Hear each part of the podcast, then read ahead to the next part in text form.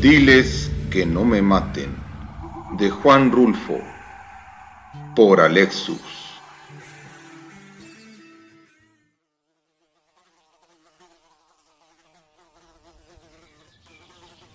Diles que no me maten, Justino. Anda, vete a decirles eso, que por caridad. Así diles, diles que lo hagan por caridad. No puedo. Hay allí un sargento que no quiero ir a hablar nada de ti. Haz que te oiga, date tus mañas y dile que para sustos ya ha estado bueno. Dile que lo haga por caridad de Dios. No se trata de sustos. Parece que te van a matar de a de veras y yo ya no quiero volver allá. Anda otra vez, solamente otra vez, a ver qué consigues. No, no tengo ganas de eso. Yo soy tu hijo. Y si voy mucho con ellos, acabarán por saber quién soy y les dará por afusilarme a mí también. Es mejor dejar las cosas de este tamaño. Anda, Justino, diles que tengan tantita lástima de mí. No más eso, diles. Justino apretó los dientes y movió la cabeza diciendo, no. Y siguió sacudiendo la cabeza durante mucho rato. Justino se levantó de la pila de piedras en que estaba sentado y caminó hasta la puerta del corral. Luego se dio vuelta para decir, Voy pues, pero si de perdida me afusilan a mí también, ¿quién cuidará de mi mujer y de los hijos? La providencia, Justino, ella se encargará de ellos. Ocúpate de ir allá y ver qué cosas haces por mí. Eso es lo que urge. Lo habían traído de madrugada y ahora ya entrada la mañana y él seguía todavía allí, amarrado a un horcón, esperando. No se podía estar quieto. Había hecho el intento de dormir un rato para apaciguarse, pero el sueño se le había ido. También se le había ido el hambre. No tenía ganas de nada, solo de vivir. Ahora que sabía bien, a bien que lo iban a matar, le habían entrado unas ganas tan grandes de vivir como solo las puede sentir un recién resucitado. ¿Quién le iba a decir que volvería aquel asunto tan viejo, tan rancio, tan enterrado como creía que estaba? Aquel asunto de cuando tuvo que matar a don Lupe. No nada más por no más, como quisieron hacerle ver los de Alima, sino porque tuvo sus razones. Él se acordaba. Don Lupe Terreros, el dueño de la puerta de piedra, por más señas su compadre, al que él subvencionaba, tuvo que matar por eso por ser el dueño de la puerta de piedra y que, siendo también su compadre, le negó el pasto para sus animales. Primero se aguantó por puro compromiso, pero después, cuando la sequía, en que vio cómo se le morían uno tras otro sus animales hostigados por el hambre y que su compadre don Lupe seguía negándole la hierba de sus potreros, entonces fue cuando se puso a romper la cerca y a arriar la bola de animales flacos hasta las paraneras para que se hartaran de comer. Y eso no le había gustado a don Lupe, que mandó tapar otra vez la cerca para que él, subvencionaba, le volviera a abrir otra vez el agujero. Así, de día se tapaba el agujero y de noche se volvía a abrir, mientras el ganado estaba allí, siempre pegado a la cerca, siempre esperando. Aquel ganado suyo que antes nomás se vivía oliendo el pasto sin poder probarlo. Y él, y don Lupe alegaban, y volvían a alegar sin llegar a ponerse de acuerdo, hasta que una vez don Lupe le dijo, Mira, Juvencio, otro animal más que metas al potrero y te lo mato. Y él contestó, Mire, don Lupe, yo no tengo la culpa de que los animales busquen su acomodo. Ellos son inocentes. Ay, se lo haiga si me los mata. Y me mató un novillo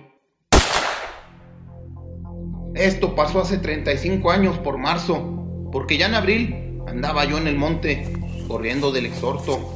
No me valieron ni las 10 vacas que le di al juez, ni el embargo de mi casa para pagarle la salida de la cárcel. Todavía después se pagaron con lo que quedaban nomás por no perseguirme, aunque de todos modos me perseguían. Por eso me vine a vivir junto con mi hijo a este otro terrenito que yo tenía y que se nombra Palo de Venado. Y mi hijo creció y se casó con la nuera Ignacia y tuvo ya ocho hijos. Así que la cosa ya va para viejo y según eso deberá estar olvidada, pero según eso no lo está. Yo entonces calculé que con unos 100 pesos quedaba arreglado todo. El difunto don Lupe era solo, solamente con su mujer y los dos muchachitos todavía de agatas. Y la viuda pronto murió también, disque de pena. Y a los muchachitos se los llevaron lejos, donde unos parientes. Así que, por parte de ellos, no había que tener miedo. Pero los demás se atuvieron a que yo andaba exhortado y enjuiciado para asustarme y seguir robándome. Cada que llegaba alguien al pueblo me avisaban. Por ahí andan unos fureños, Juvencio. Y yo echaba pa'l monte, entreverándome entre los madroños y pasándome los días comiendo verdolagas. A veces tenía que salir a la medianoche, como si me fueran correteando los perros. Eso duró toda la vida. No fue un año ni dos, fue toda la vida. Y ahora habían ido por él, cuando no esperaba ya nadie, confiado en el olvido en que lo tenía la gente, creyendo que al menos sus últimos días los pasaría tranquilos. Al menos esto, pensó, conseguiré con estar viejo, me dejarán en paz. Se había dado a esta esperanza por entero, por eso era que le costaba trabajo imaginar morir así, de repente, a estas alturas de su vida, después de tanto pelear para librarse de la muerte, de haberse pasado su mejor tiempo tirando de un lado para otro, arrastrado por los sobresaltos, y cuando su cuerpo había acabado por ser un puro pellejo correoso, curtido por los malos días en que tuvo que andar escondiéndose de todos. Por si acaso, ¿no había dejado hasta que se le fuera su mujer? Aquel día en que amaneció con la nueva de que su mujer se le había ido, ni siquiera le pasó por la cabeza la intención de salir a buscarla. Dejó que se fuera sin indagar para nada ni con quién ni para dónde, con tal de no bajar al pueblo. Dejó que se le fuera como se le había ido todo lo demás, sin meter las manos. Ya lo único que le quedaba para cuidar era la vida. Y ésta la conservaría a como diera lugar. No podía dejar que lo mataran, no podía mucho menos ahora. Pero para eso lo habían traído de allá, de palo de venado, no necesitaron amarrarlo para que lo consiguieran. Él anduvo solo, únicamente maniatado por el miedo. Ellos se dieron cuenta de que no podía correr con el cuerpo viejo, con aquellas piernas flacas como cicuas secas, acalambradas por el miedo de morir. Porque a eso iba, a morir. Se lo dijeron. Desde entonces lo supo, comenzó a sentir esa comezón en el estómago que le llegaba de pronto siempre que veía de cerca la muerte y que le sacaba el ansia por los ojos y que le hinchaba la boca con aquellos buches de agua agria que tenía que tragarse sin querer. Y esa cosa se le hacían los pies pesados mientras su cabeza se le ablandaba y el corazón le pegaba con todas sus fuerzas en las costillas. No, no podía acostumbrarse a la idea de que lo mataran. Tenía que haber alguna esperanza. En algún lugar podría aún quedar alguna esperanza. Tal vez ellos hubieran equivocado. Quizá buscaban a otro Juvencio Nava y no al Juvencio Nava que era él. Caminó entre aquellos hombres en silencio, con los brazos caídos. La madrugada era oscura, sin estrellas. El viento soplaba despacio. Se llevaba la tierra seca, traía más llena de ese olor como de orines que tiene el polvo de los caminos. Sus ojos, que se habían apenuscado con los años, venían viendo la tierra aquí, debajo de sus pies, a pesar de la oscuridad. Allí en la tierra estaba toda su vida, 60 años de vivir sobre de ella, de encerrarla entre sus manos, de haberla probado como se prueba el sabor de la carne, se vino largo rato desmenuzándola con los ojos, saboreando cada pedazo como si fuera el último, sabiendo casi que sería el último. Luego, como queriendo decir algo, miraba a los hombres que iban junto a él. Iba a decirles que lo soltaran, que lo dejaran, que se fuera. Yo no le he hecho daño a nadie, muchachos, Iba a decirles, pero se quedaba callado. Más adelantito se los diré, pensaba, y solo los veía. Podía hasta imaginar que eran sus amigos, pero no quería hacerlo. No lo eran. No sabía quiénes eran. Los veía a su lado, ladeándose y agachándose de vez en cuando para ver por dónde seguía el camino. Los había visto por primera vez al partear de la tarde, en esa hora desteñida en que todo parece chamuscado. Habían atravesado los surcos pisando la milpa tierna y él había bajado a eso, a decirles que allí estaba comenzando a crecer la milpa. Pero ellos no se detuvieron. Los había visto con tiempo. Siempre tuvo la suerte de ver con tiempo todo.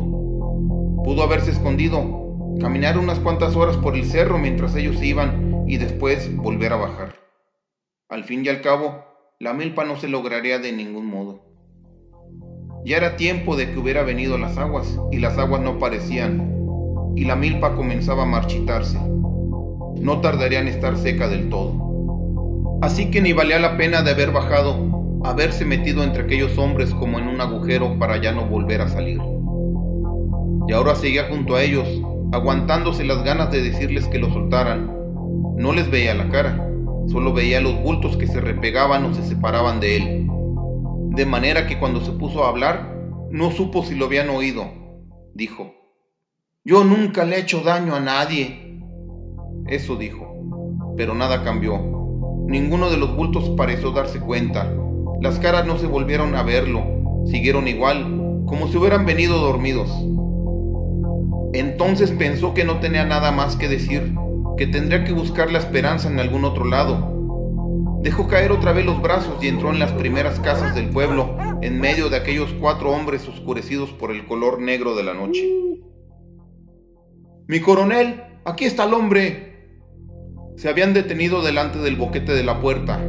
Él, con el sombrero en la mano, por respeto, esperando ver salir a alguien, pero solo salió la voz. ¿Cuál hombre? Preguntaron. El de palo de venado, mi coronel, el que usted nos mandó traer. Pregúntale que si ha vivido alguna vez en la Lima. Volvió a decir la voz de allá adentro. ¡Ey tú! Que se has habitado en Alima? Repitió la pregunta el sargento que estaba frente a él. Sí, dile al coronel que de allá mismo soy. Y que allí he vivido hasta hace poco. Pregúntale que si conoció a Guadalupe Terreros. Que dice que si conociste a Guadalupe Terreros. ¿A don Lupe? Sí, dile que sí lo conocí. Ya murió. Entonces la voz de allá adentro cambió de tono. Ya sé que murió, dijo, y siguió hablando como si platicara con alguien allá al otro lado de la pared de carrizos. Guadalupe Terreros era mi padre. Cuando crecí lo busqué, me dijeron que estaba muerto. Es algo difícil crecer sabiendo que la cosa de donde podemos agarrarnos para rezar está muerta. Con nosotros eso pasó. Luego supe que lo habían matado machetazos, clavándole después una pica de guay en el estómago. Me contaron que duró más de dos días perdido y que cuando le encontraron tirado en un arroyo, todavía estaba agonizando y pidiendo el encargo de que le cuidaran a su familia. Esto con el tiempo parece olvidarse. Uno trata de olvidarlo. Lo que no se olvida es llegar a saber que el que hizo aquello está aún vivo alimentando su alma podrida con la ilusión de la vida eterna. No podría perdonar a ese, aunque no lo conozco, pero el hecho de que se haya puesto en el lugar donde yo sé que está, me da ánimos para acabar con él. No puedo perdonarle que siga viviendo. No debe haber nacido nunca. Desde acá, desde afuera, se oyó bien claro cuando dijo y después ordenó. Llévenselo y amárrenlo un rato para que padezca y luego fusílenlo. Mírame, coronel, pidió él. Ya no valgo nada. No tardaré en morirme solito, derrengado de viejo. No me mates. Llévenselo, volvió a decir la voz de adentro. Ya he pagado, coronel. He pagado muchas veces. Todo me lo quitaron. Me castigaron de muchos modos. Me he pasado cosa de 40 años escondido como un apestado. Siempre con el palpito de que en cualquier rato me matarían. No merezco morir así, mi coronel. Déjame que, al menos, el Señor me perdone. No me mates. Diles que no me maten. Estaba allí como si lo hubieran golpeado, sacudiendo su sombrero contra la tierra, gritando. Enseguida, la voz de allá adentro dijo, Amárrenlo y denle algo de beber hasta que se emborrache, para que no le duelan los tiros.